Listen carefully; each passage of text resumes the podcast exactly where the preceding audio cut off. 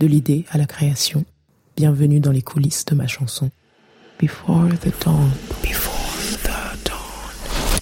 Je n'avais, dans toute ma carrière euh, artistique, jamais fait d'hommage à la personne qui m'a quand même donné envie de faire de la musique un jour, qui est Michael Jackson. C'est très original, n'est-ce pas? Mais toujours est-il que j'avais jamais osé évidemment faire un hommage et surtout euh, j'avais jamais assumé ce truc-là, à part sur scène où les gens me voyaient danser et très souvent me disaient ah Michael Jackson non et je disais oui c'est vrai Michael Jackson et souvent ce qui me frustrait c'est que sur scène je devais faire des reprises pour pouvoir danser et je me suis dit mais en fait je vais me faire une chanson de kiff à moi où je peux danser sur ma propre chanson. Je vais essayer ça. Et c'est ce qui s'est passé avec Golden Glow.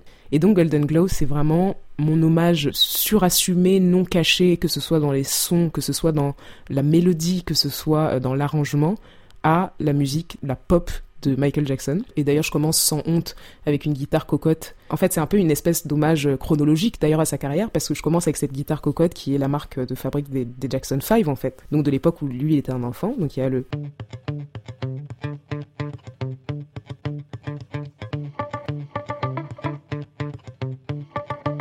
évidemment hommage à I Want You Back, que j'ai beaucoup repris sur scène d'ailleurs euh, pendant longtemps. Et après j'arrive avec ce gros synthé qui fait le...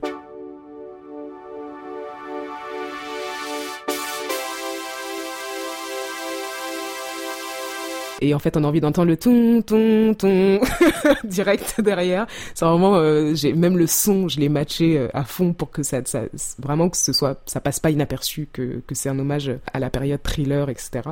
Et en fait, chaque élément de la chanson est un hommage à une chanson de Michael Jackson ou à Michael Jackson. Il y a plusieurs parties de chœur, je me suis aussi beaucoup amusée avec ça. Et euh, il y a notamment cette ligne de chœur qui fait juste des pendant toute la chanson.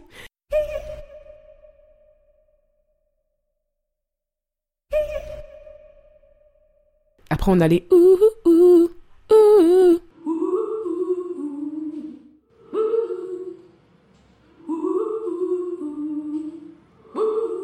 Et là, pour le coup, j'ai partagé mon hommage entre Michael et Prince, et notamment la chanson Kiss, en fait, de Prince, parce que le refrain de Golden Glow, c'est clairement un hommage à cette chanson de Prince. Dans ces chœurs-là, dans la manière dont ils sont mixés, c'est-à-dire dans une espèce de, de reverb room, donc une reverb de pièce, et dans la rythmique, surtout, du refrain, donc le poum,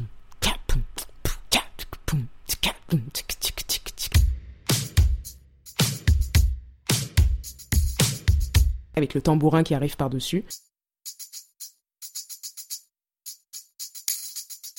Et la basse, le ton ton ton tout con con con ton ton ton.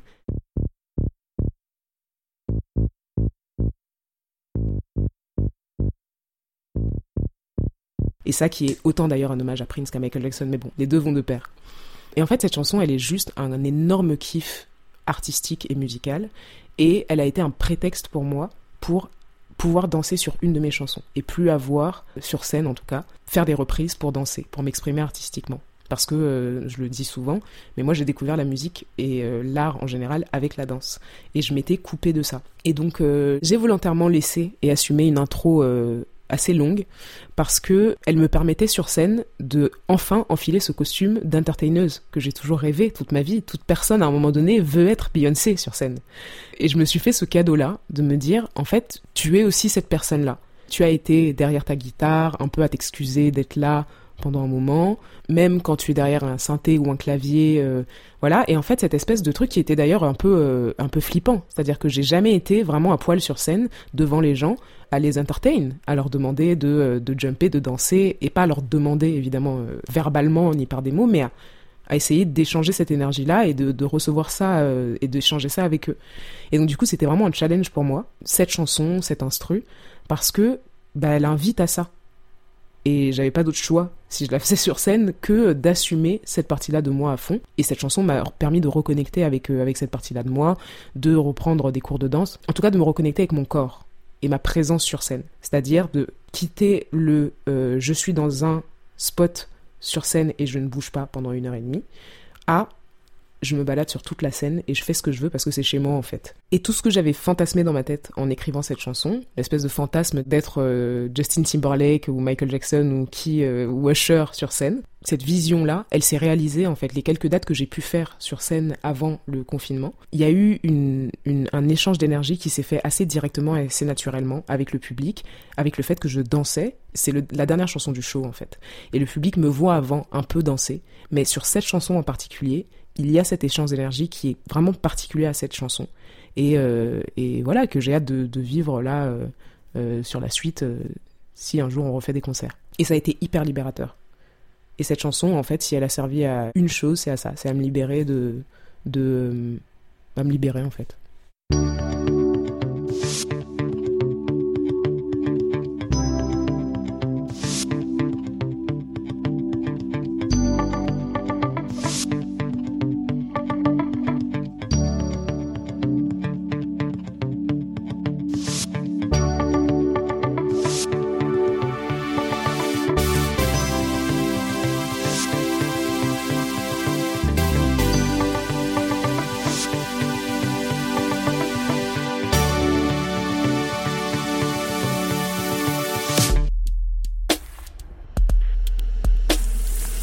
Cet épisode de Before the Dawn a été réalisé par Nathalie Séjean. J'espère que cet épisode vous a plu, et si c'est le cas, je vous invite à laisser un commentaire sur Apple Podcast et à le partager. Je vous retrouve très vite pour le prochain épisode. Before the dawn. Before